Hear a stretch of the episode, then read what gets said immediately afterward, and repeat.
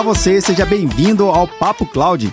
Esse espaço foi criado para debatermos sobre as principais tecnologias que vêm revolucionando as empresas e os seus negócios. A cada convidado que passa por aqui, a gente consegue entender como esse conjunto tecnológico faz sentido para o seu segmento de negócio. E olha que legal, mesmo que a tecnologia aparentemente seja a mesma, o contexto e o significado é totalmente diferente por cada negócio. Esse é o espírito do Papo Cloud. Conhecer as suas histórias, seus criadores e como a revolução na tecnologia vem impactando em cada área. Eu sou Vinícius Ferro e seja bem-vindo ao Papo Cloud.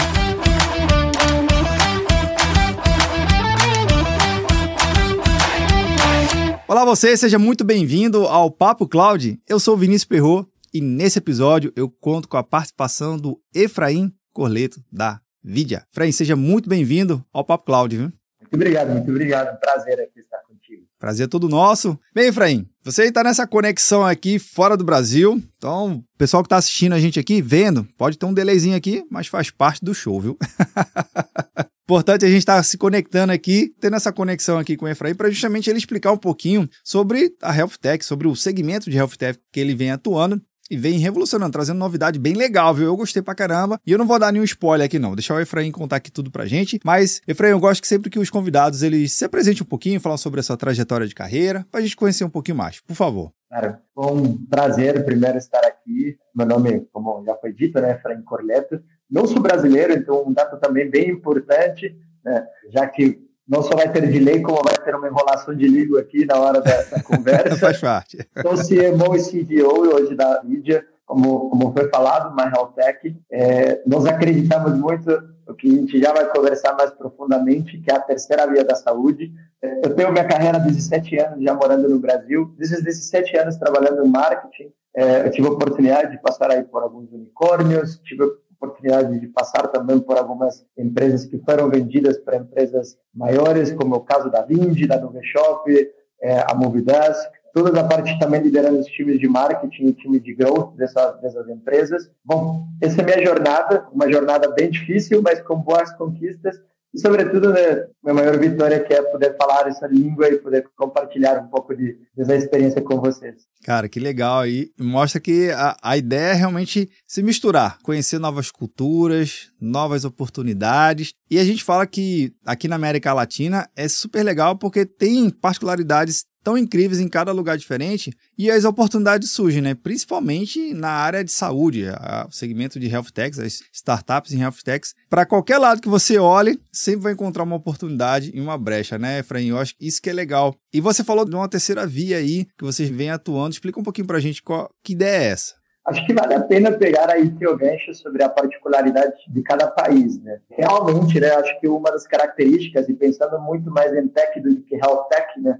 O, latino-americano ele tem aí uma vantagem, entre aspas, de a gente ser mais resiliente, né? A gente se encontra com dificuldades que possivelmente os primeiros, os países de primeiro mundo, né? Os países mais desenvolvidos do que a gente têm o privilégio de ter, né? Então, a gente se encontra desafiado, mas também ao mesmo tempo com várias oportunidades, porque tem muitos pontos de investimento que olham para o latino-americano com bons olhos, com olhos de realmente oportunidade. E foi dessa forma né, que também a Vidia, não se olhando também né, do lado do, do, nosso CEO, que vem de fundo de investimento, mas se olhando para o mercado brasileiro, né, sobretudo nessa questão da saúde, que culturalmente ela é polarizada. Né? Hoje você tem, do lado, o sistema público de saúde, Sim. que por mais que tem as suas opiniões né, políticas sobre o sistema de público de saúde. Ele funciona, né, não na sua capacidade que ele deveria de funcionar, mas ele funciona Verdade. e ele tem, tende a ser bem benéfico para a população brasileira. E temos do outro lado o sistema privado, né? Que o sistema privado ele está interligado a planos de saúde. E um dado interessante dos planos de saúde é que há praticamente seis, sete anos ele não cresce de adesão, ele não tem mais adesões dentro dos planos de saúde. Interessante. Então, pelo contrário, ele está se ajustando aos custos, então ele está só aumentando o valor dele e não está tendo maiores adesões do plano de saúde. E é por isso que a gente entende, que dentro dessa polarização, que ela não é só do sistema, mas também cultural, né? As pessoas entendem de que se eu não tenho plano de saúde, eu vou para o sistema único de saúde, o setor público de saúde, e se eu dependo do sistema público de saúde e não tenho capital, eu não vou poder usufruir né, da, do sistema privado por causa dessa polarização, tanto de sistema, de mercado e culturalmente, a gente acredita de que tem muitas alternativas no meio do caminho que podem ser ofertadas para o mercado, né, para o público de uma forma geral, né? Sobretudo dessas pessoas que esperam três anos, né, para ser para entrar numa sala cirúrgica. Né? Então, dessa forma que a Vidia nasceu, olhando para uma oportunidade barra né, uma dor que se tem dentro do mercado ou dentro do, da sociedade brasileira, né?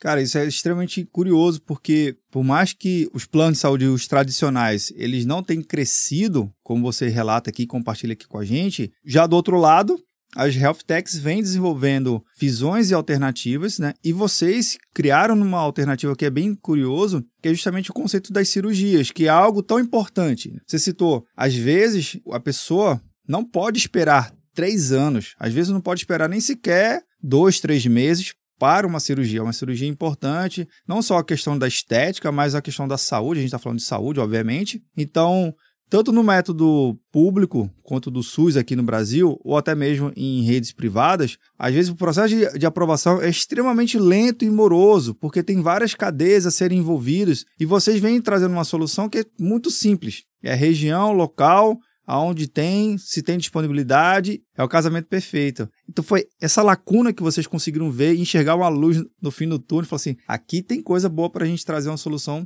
de fato que ajude, né? É esse caminho? É essa a ideia? É isso mesmo. Acho que, voltando um pouco atrás, te contando um pouco sobre a história da Vidia, né?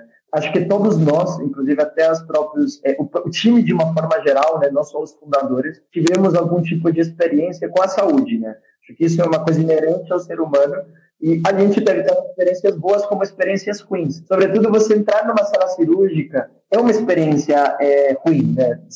até certo ponto, né? Você tem medo, você tem medo de o que, que vai acontecer depois de, de, uma cirurgia, você vai ter medo de se você vai poder pagar, né? Isso é uma coisa real dentro do mercado da, da, da, da comunidade brasileira, né? Dentro do, do, do Brasil. Então, a gente tende a ter experiências que são experiências sumamente fortes. Né? Então, a gente primeiramente entendeu de que a gente precisava reduzir esse medo, reduzir essa resistência e trazer as pessoas muito mais é, para um caminho humanizado, que você vai encontrar um caminho um pouco mais, como você mesmo mencionou, burocrático ou um pouco menos sensível né, com o ser humano, nos dois pontos, nas duas pontas. Né? Quanto uma, você vai ter que entrar num processo burocrático, ver se você tem carência, vai assinatura aqui, vai assinatura lá, o Sistema Único de Saúde também, você vai entrar numa fila. E não quer dizer que os indivíduos né, da saúde são insensíveis, mas o processo ele é demoroso e ele, de fato, ele não traz uma sensibilidade que a gente entende de que precisa ser entregue para uma pessoa que está indo para um processo cirúrgico, né, que é um processo sensível. Né? Então, inicialmente a gente teve esse a gente enxergou essa dor, a gente teve esses sentimentos compartilhados, por isso que dentro da vida a gente culturalmente a gente tem uma cultura muito forte atrelada muito à nossa missão. Acho que isso é uma característica bem particular. Inclusive eu posso dizer com propriedade já que passei por diversas empresas em diversos momentos de crescimento. Então a gente enxergou essa oportunidade sobretudo uma oportunidade de mercado. Um dado bem importante é, é de contar que 60% hoje da sala cirúrgica, hoje o hospital ele precisa ter uma sala cirúrgica, é praticamente uma obrigatoriedade. Sim. Mas ele, a sala cirúrgica ela não é lucrativa para o hospital, porque 60% do tempo da sala cirúrgica ela é ociosa. E estou te falando 60% dentro dos horários comerciais. A gente tem uma oferta né, latente, uma oferta hospitais tendo sala cirúrgica vazia, e tem muita gente na fila de espera que está esperando uma, uma cirurgia. Então a gente falou assim, cara, a gente precisa conectar esses dois mundos, a gente precisa trazer, criar essas pontes. E especificamente a mídia nasce sendo esse hub de conexões, tanto de conexões com hospitais como parceiros financeiros, para a gente poder criar uma solução muito mais rápida, muito mais sem enrolação, sem surpresas também, porque hoje o indivíduo pode procurar o hospital para fazer a cirurgia, mas sem surpresas para realmente a gente, é, a gente ser muito mais efetivo e trazer uma solução muito mais humana, né? Trazer, tocando as dores, mas muito mais ágil também, né? Isso que você compartilha aqui com a gente, Efraim, é bem interessante porque o hospital, ele não tá. O business do hospital, o negócio do hospital, não é sair porta em porta oferecendo a sala dele disponível. Pelo contrário, a gestão dele é outra. Então eu percebo que vocês conseguem fazer uma colaboração junto ao mercado que beneficia quem precisa da cirurgia e quem tem a sala, tá? quem tem toda a estrutura para oferecer. Então isso dá uma alternativa bem legal porque você possibilita que a ociosidade seja uma oferta diferenciada no mercado e, consequentemente, os preços, né? Porque, cara, já que estava ocioso ali, por que não então você ter um preço mais factível, atraente e você atrai novas pessoas? Então, assim, começa a girar, a girar mais rápido. Como é que tem sido a percepção do mercado? Tanto, eu queria que você pudesse compartilhar aqui, tanto na ótica do usuário, quanto na ótica também dos hospitais que tem a sala de, de cirurgia. Eles estão enxergando esse modelo de trabalho de forma atraente ou ainda está um pouco assim, não, deixa eu, deixa eu ver um pouco mais? Como é que tem sido isso? Eu vou te trazer dois momentos, porque são dois momentos interessantes. Tá bom. O que já é cliente e faz cirurgia. Hoje, quem é cliente e faz cirurgia, a gente tem um 94 de NPS. O, 94, é, o número 94 de NPS, o score 94, ele é um score sumamente alto, né? Sobretudo quando a gente fala de saúde. Com certeza. Você pode ter qualquer experiência, né? Você pode ter uma enfermeira que te olhou torto, você pode ter, é, ou que te tratou mal, né? Justo. É, você pode ter tido um tratamento na sala cirúrgica, você pode ter tido um atendente no meu jornal. Então, a gente tem um cuidado muito grande dentro do processo. E nosso processo ele chega a ser 94 e as pessoas pedindo, inclusive, para dar depoimento. Então, a gente teve realmente uma experiência, temos experiência muito boa com resultado muito bom. Na outra ponta, quando a gente fala com o mercado, a gente tem uma receptividade muito grande. Hoje, tanto que o número de clientes hoje não é um problema nosso. A gente agradece a Deus muito por causa disso. Mas a gente teve uma, a gente tem uma percepção do mercado de, ai, tá muito barato isso aqui. A gente já teve esse, esses momentos de, é verdade? Não, não, não, não peraí. É, acho que fraude, né? Porque a gente tende a ter esses, esses, esses momentos de as pessoas terem uma dúvida. Hoje, a gente trabalha com. Nossas cirurgias são 40% e 90% mais baratas. Então, você imagina, a pessoa pesquisou qualquer outro lugar, a pessoa se depara com a vídeo e diz assim: peraí, a metade do preço é possível? Não, não. É, isso aqui deve ser fraude, né? Então, a gente tem, tem, tem, que destravar esse medo muito por, por, uma proposta de valor que está intrínseca na gente, que é dar acessibilidade. Então, está sendo um desafio do lado do marketing, mas um desafio muito gostoso.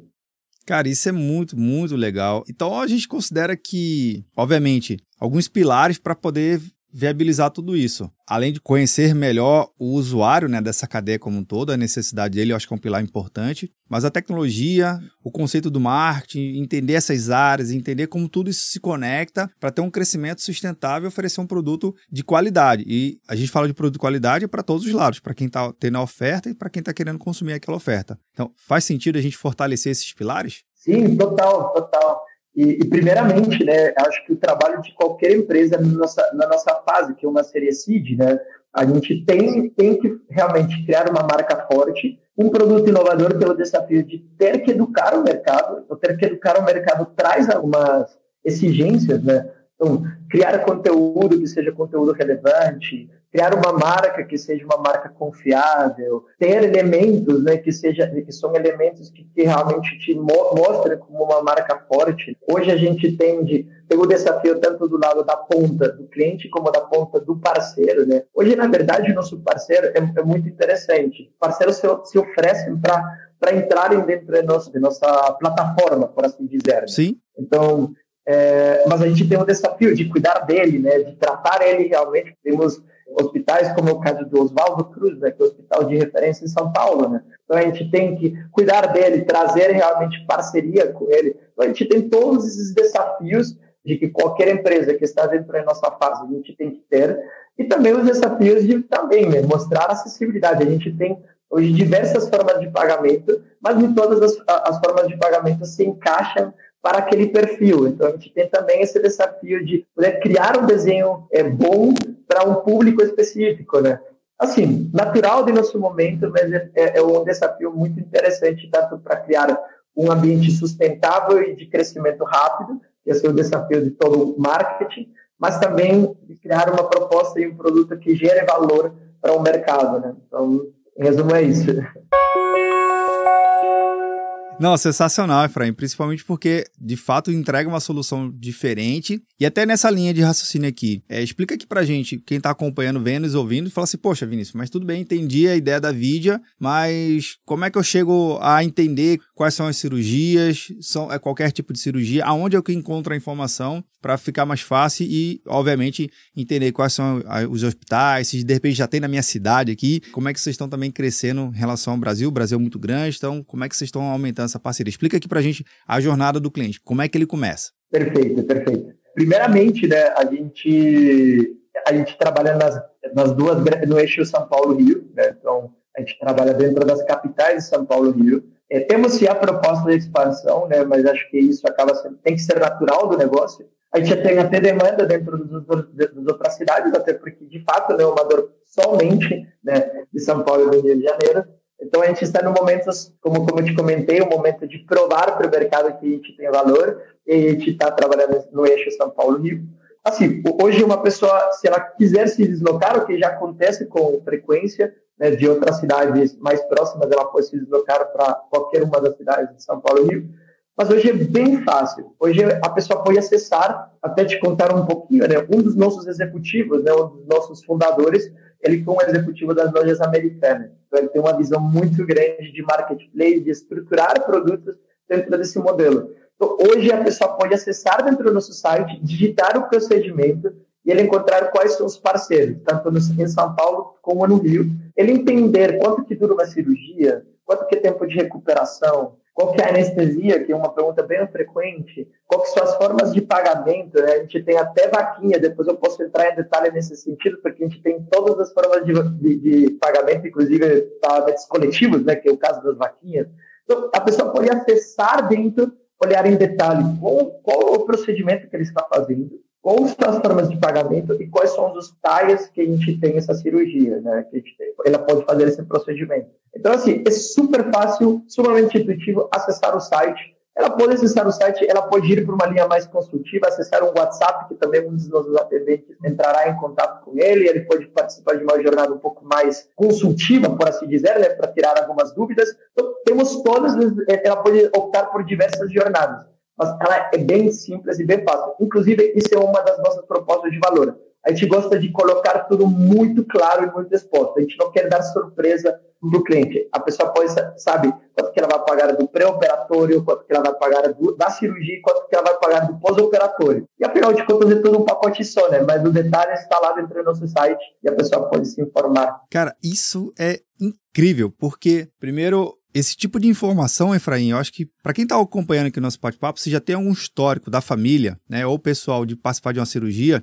ter esses detalhes minuciosos abertos era muito difícil, porque você tinha que já estar meio que apto na cirurgia para então o médico começar meio que abrir essa caixa de Pandora, explicar preço, o que, que custa em cada coisa, e mesmo assim sempre tinha aquela dúvida ou aquele sentimento de que poxa, eu ainda tenho que reservar alguma grana, porque pode ter um pós-operatório aqui que não estava previsto ou que estava, mas eles não explicou direito o valor. E só essa forma de você expor o procedimento, passo a passo do que, que vai acontecer, ter essa possibilidade de saber os, os preços, os hospitais, e ali até mesmo comparar, poxa, é um hospital um pouco mais longe da minha casa, mas tem um preço mais acessível. Isso tudo é uma jornada totalmente diferente. E a vaquinha, acho que dá um brilho totalmente inovador aí no processo, né? Como é que funciona então essa ideia da vaquinha? A ideia é aproximar pessoas a um objetivo comum? Perfeito. Eu acho que, novamente, a nossa missão, como eu te comentei, está bem internalizada pelo nosso time hoje, né? Nossa missão é clara, a gente precisa dar acessibilidade à saúde. A gente quer dar acessibilidade à, à saúde no Brasil, né? Então, quando a gente pensa em acessibilidade, a gente não só pensa em a gente baratear né, o procedimento e a gente poder ofertar isso, né? Mas a gente também colocar alguns elementos que traga essa clareza, né, como você bem, bem explicou, que é essa transparência em questão de preço, que é uma dor, inclusive, de nossos próprios parceiros, né, ou, de, ou até mesmo de, de, médicos, que não tem as informações, inclusive, né? Não sei quanto tem de honorário, não sei quanto vai custar um pós-operatório, quanto vai ser o anestesista, então tem essa, esse cheque em branco, né, que normalmente o paciente eh, tem que assinar, porque não sabe qual que vai ser o, o, pós, né, ou durante a mesma, né? Você tem esse detalhe. Então, a gente tende a ter essa transparência, por isso que é uma etapa muito grande de negociação, uma etapa realmente bem criteriosa com nossos parceiros, temos essa transparência, mas também a gente entende que a acessibilidade não é só trazer hospital, é trazer realmente acessibilidade em questão de custo, que também, como te comentei dentro do início, é um medo e uma dor de qualquer paciente que, entra, que vai para uma sala cirúrgica. Então, a gente tem diversos modos de, de, de, de, pagamento, entre eles, né, os comuns. A gente tem até crédito com garantia, a pessoa pode dar um carro, pode dar uma casa como uma garantia de empréstimo. Como a gente tem, como te comentei, a vaquinha. Né? A vaquinha a gente entende de quê? A pessoa não necessariamente ela vai ter um bem, ela vai ter um CPF em branco, ou mesmo ela não vai ter o crédito, né, no caso, ou ela não vai ter realmente o, o, o dinheiro né, em conta. Né? Então, como a gente entende que a gente pode gerar acessibilidade? E foi dessa forma que a gente colocou a vaquinha. A vaquinha ela pode ser uma plataforma coletiva de investir inclusive um dado bem importante disso é que normalmente quando você vai para um crowdfunding, quando você vai para um financiamento né, coletivo, você não sabe como vai ser destinado esse dinheiro e se esse dinheiro é de fato o dinheiro que vai cobrir um procedimento, né? No caso, a gente já ouviu diversas vezes né, que tem realmente umas vaquinhas para cirurgia, mas aqui sim, porque a pessoa vai ter transparência do preço. Então, o valor que é cobrado, que é colocado dentro da vaquinha, é o valor que vai dar para a cirurgia. Então, a gente tende a trazer toda a visibilidade também, transparência, tanto para quem vai doar como para quem vai receber essa doação, né? E a pessoa tem também diversas formas de poder fazer essa doação, cartão de crédito, entre outras coisas. Legal. A gente está tentando dar essa, essa acessibilidade. Inclusive, a gente, spoiler, a gente vai ter, ter alguns parceiros, inclusive ONGs, que estão trabalhando junto com a gente para criar esse, dar, dar esse, essa, essa aquecida, né? É, em doações para pessoas que precisam fazer cirurgia. Cara, isso aí que você falou agora no finalzinho é super legal, porque você está conectando o terceiro setor da economia que faz toda a diferença aqui para gente e tem tanta ONG legal fazendo projetos incríveis e que precisa de empresas sérias como a de vocês para realmente conectar uma parte da nossa vida que é tão, assim, é muito sensível, né? Quando a gente fala de saúde, é algo que não pode vacilar. A gente tem que realmente encontrar pessoas sérias para poder produzir esse tipo de, de conexão tão boa e que ajude, né? E olha aí, tem tanta ONG massa aí ajudando esse processo e isso é legal. Muito. Considerando isso, Efraim, o que dá mais para a gente pensar no futuro aí? O que, que a gente pode, de repente, encontrar mais para frente? Puder compartilhar aqui um pouquinho da visão do futuro de vocês em relação a esse mercado. Já contou aqui várias coisas, mas consolidando aqui no finalzinho do nosso bate-papo, por favor. Bom, acho que uma coisa importante aí do futuro da saúde é que sim, vai, vai ter mais alternativas. Eu acho que é importante a gente abraçar essas oportunidades. É um recado, né? É, lógico que a gente não é a única health tech no Brasil, né?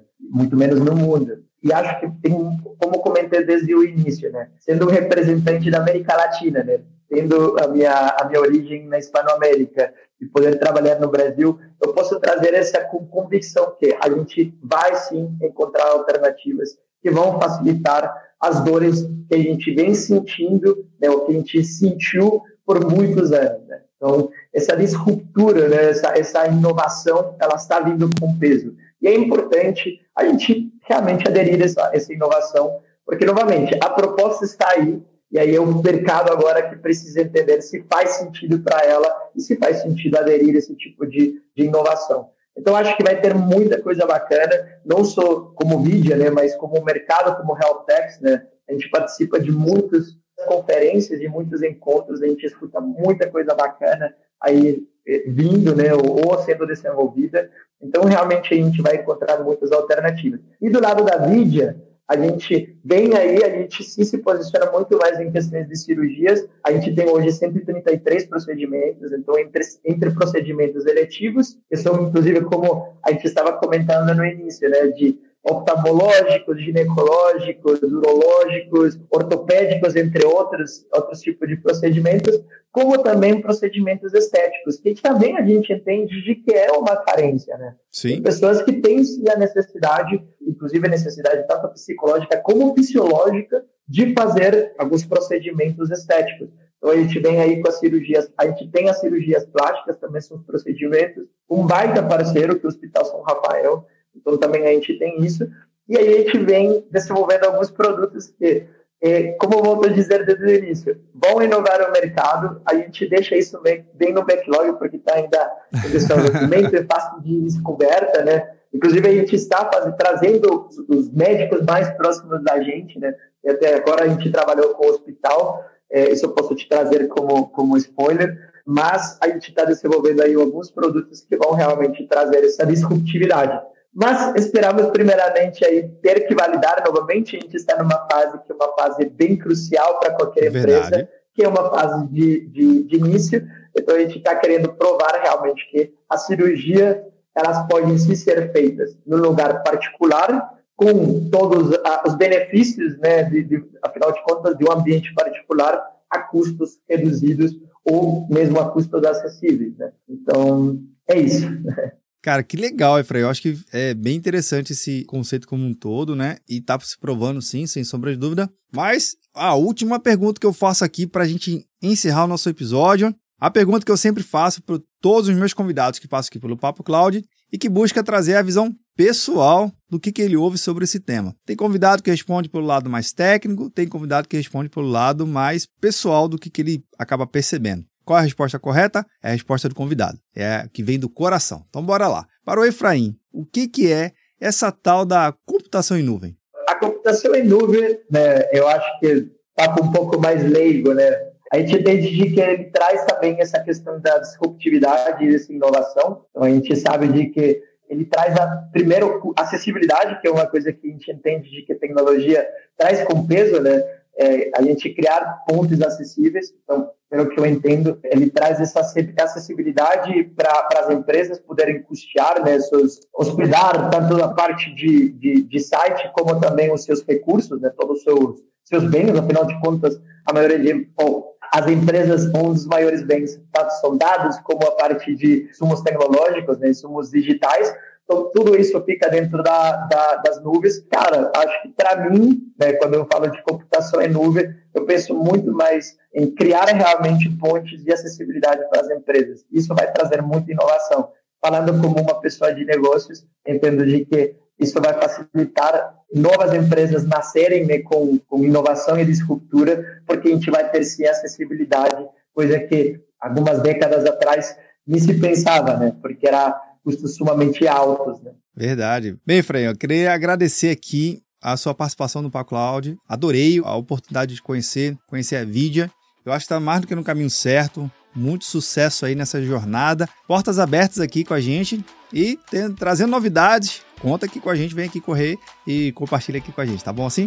Muito obrigado. Muito obrigado pelo convite. Espero poder ter acrescentado alguma coisa aí nessa conversa e qualquer coisa também estou à disposição. Muito obrigado. Maravilha. Bem, e você que está vendo ou nos ouvindo o nosso episódio, o que, que você achou do bate-papo com o Efraim? Eu adorei. Olha só, se na tua cidade que você está acompanhando esse episódio, você entrou lá no site da vídeo, que inclusive vou deixar aqui na descrição para facilitar aqui a tua experiência, você precisar de uma cirurgia e não encontrar na sua cidade, mande uma mensagem para eles. É uma forma de eles descobrirem que também tem uma demanda aí para poder te ajudar. Eu acho que é uma área da saúde muito crucial e é muito chato. Quem participou de uma cirurgia é chato porque ninguém tem informação clara. Agora você vai ter essa informação lá no site dele, gente. É simples, prático e funcional. Eu acho que vale a pena ajude a crescer essa startup aqui que está inovando para um processo tão importante para a nossa sociedade. E você já sabe, né, que esse bate-papo nunca termina por aqui. A gente continua discutindo lá no nosso grupo do Papo Cloud Makers, link também na descrição para facilitar a sua experiência. Obrigado pela sua participação e audiência. E aí,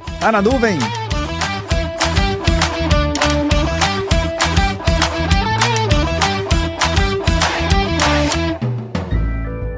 Mais um produto com a edição Senhor A.